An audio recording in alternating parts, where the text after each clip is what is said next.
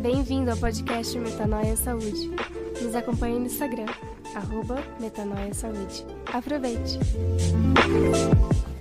Shalom! Eu sou o Dr. Aldi Marshall. E eu sou a Cristiana Toledo. Seja bem-vindo ao podcast Hábitos. E hoje o nosso episódio vai falar sobre ouvir conselhos.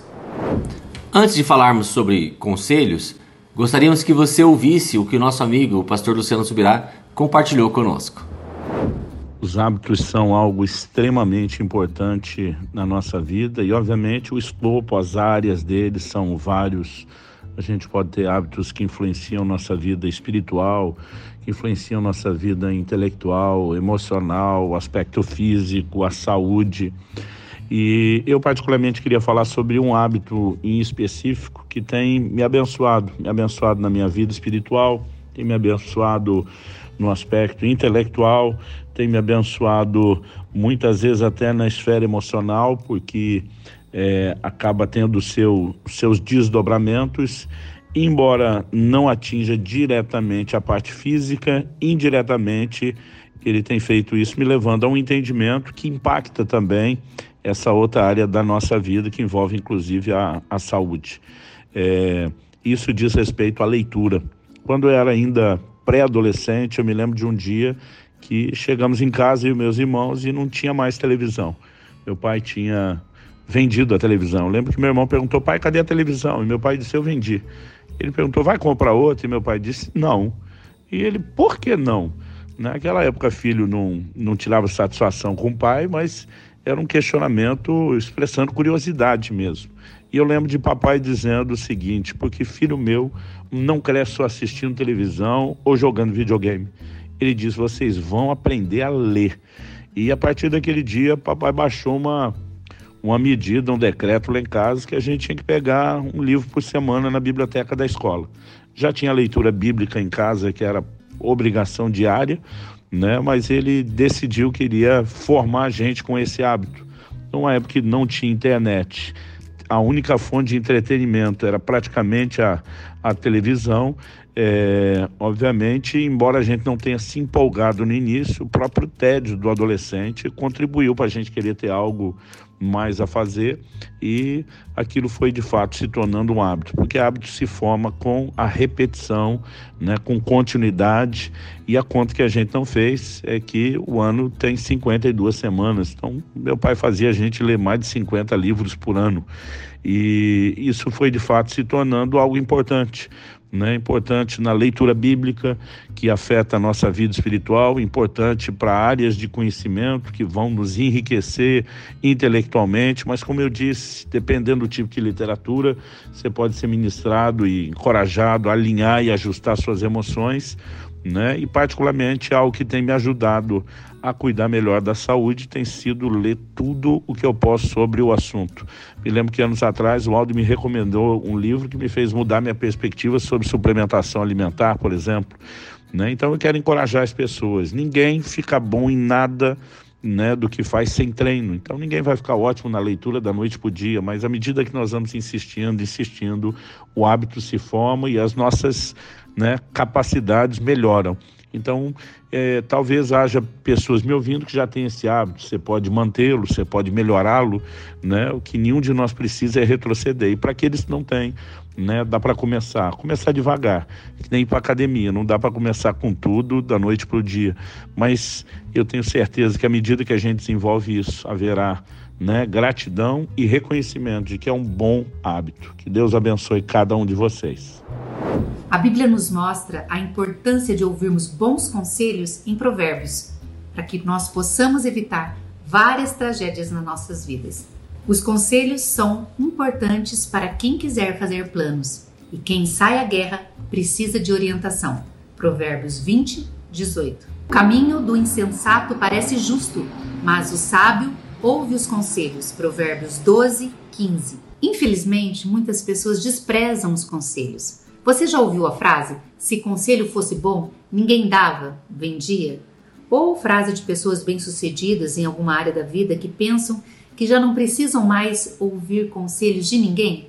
Mas estar atento a bons conselhos e ao exemplo de vida de pessoas sábias encurta muitas distâncias e evita muitos aborrecimentos, não é mesmo?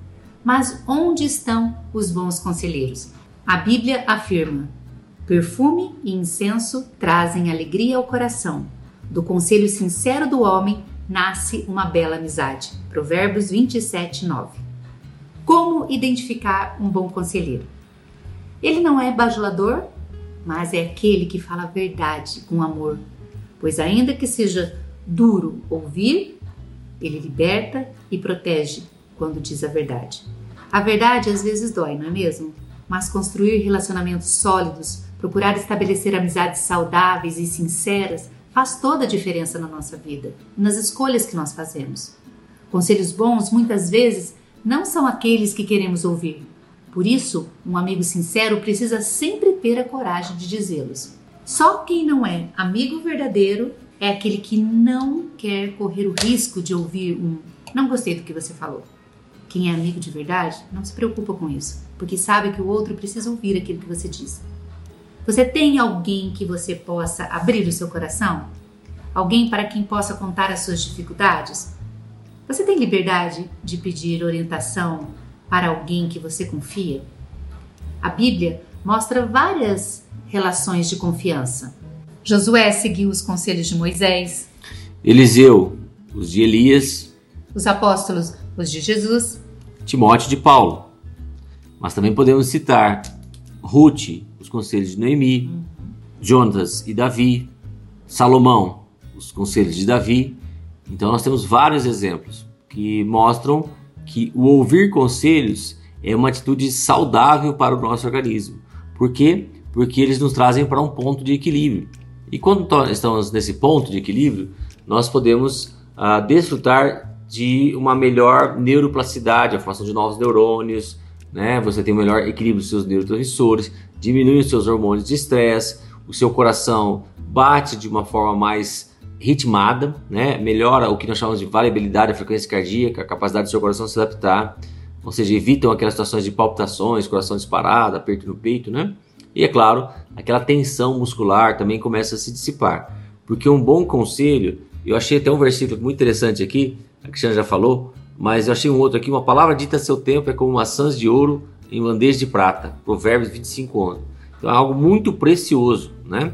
É claro que você tem que entender que prata e ouro, elas são, dizem respeito a coisas purificadas, provadas e úteis, né? Então, não apenas úteis, mas belas. Então, são ah, conselhos de quem você tem uma relação de confiança, normalmente eles já estão provados pelo tempo, pelas experiências e provavelmente provados pelo Espírito Santo, né? Quando nós estamos diante de alguém que já nasceu de novo. Os melhores conselhos que nós podemos receber são daqueles que nos amam, não é mesmo? Deus deu um mandamento a Moisés para que nós pudéssemos honrar pai e mãe e também nos deu uma promessa para que se prolongue os dias na terra.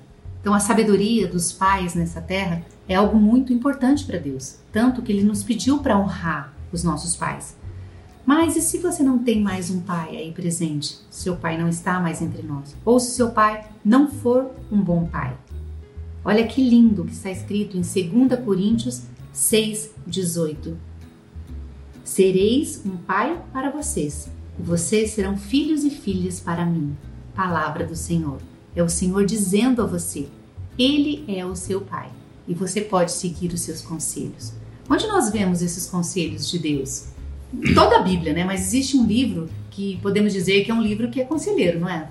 Sim, o livro de Provérbios é, o, é um dos que nós encontramos a maior quantidade de co conselhos possíveis, né? Só ressaltando esse ponto que a Cristiana falou, uh, Isaías 9,6 diz que Jesus, é, o seu nome será maravilhoso, conselheiro, Deus forte, Pai da eternidade e príncipe da paz. Então Jesus é esse maravilhoso conselheiro, né? Então nós nunca podemos deixar de olhar para a Bíblia e sempre temos que lê-la sempre apontando para Jesus. Ah, tudo que você lê na Bíblia aponte para Jesus. O que o que está dizendo em relação a Jesus, né? Então, quando nós vemos a palavra, sempre esse versículo tem que vir à tona. Quem é meu melhor conselheiro? É claro que é Jesus. Mas, como nós estávamos falando sobre Provérbios, de ser esse livro escrito para nos aconselhar, ele começa com a seguinte abertura: Provérbios 1, de 1 a 6 na Bíblia a Mensagem. Estas são as palavras sábias de Salomão, filho de Davi, rei de Israel, escritas para nos ensinar a viver de modo bom e justo, para entendermos o verdadeiro sentido da vida. É um manual para a vida, para aprendermos o que é certo, justo e honesto, para ensinar aos inexperientes como a vida é e dar aos jovens uma compreensão da realidade. Há aqui também lições até para quem é vivido e ensino para os mais experientes, mais sabedoria para examinar e compreender profundamente a própria vida, provérbios e palavras sábias. Gente, esse texto é fantástico. Olha que receita de vida, uma vida bem vivida, quando você começa a ouvir conselhos. Né? Como nós estamos ressaltando aqui, é importante ouvir conselhos de pessoas já aprovadas, já que são sábias, segundo a palavra, né? É sempre importante entender que a sabedoria é quando você coloca a palavra em prática. Tiago, capítulo 1, 22, diz que é, você tem que ser um praticante da palavra, não somente um ouvinte. Ou seja, você pode ouvir muitas coisas, muitas informações, muitos conselhos, mas eles muitas vezes não vão se transformar em entendimento para você se aquilo, e principalmente se for da palavra, você não pratica isso.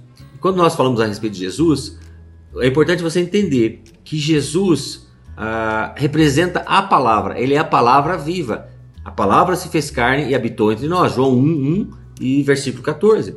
Ou seja, quando nós colocamos a praticar a palavra e apontamos para esse versículo de Isaías, nós entendemos que ao nós exercermos a mente de Cristo, nós começamos a ter sabedoria para discernir aquilo que realmente vem do céu para as nossas vidas. Porque existem muitos conselhos que, claro, nós devemos filtrar e devemos eliminar de nossas vidas. Mas, quando nós estamos direcionados pelo Espírito Santo, ele nos dá sabedoria para ouvir pessoas sábias, reter aqueles conselhos e aplicá-las em nossas vidas. Ou seja, nós passamos a ser não somente ouvintes da palavra, mas praticantes da palavra. Nós sempre procuramos receita em tudo, né? Mas olha o que está escrito aqui. Continuando ali no Provérbios, no capítulo 1, né?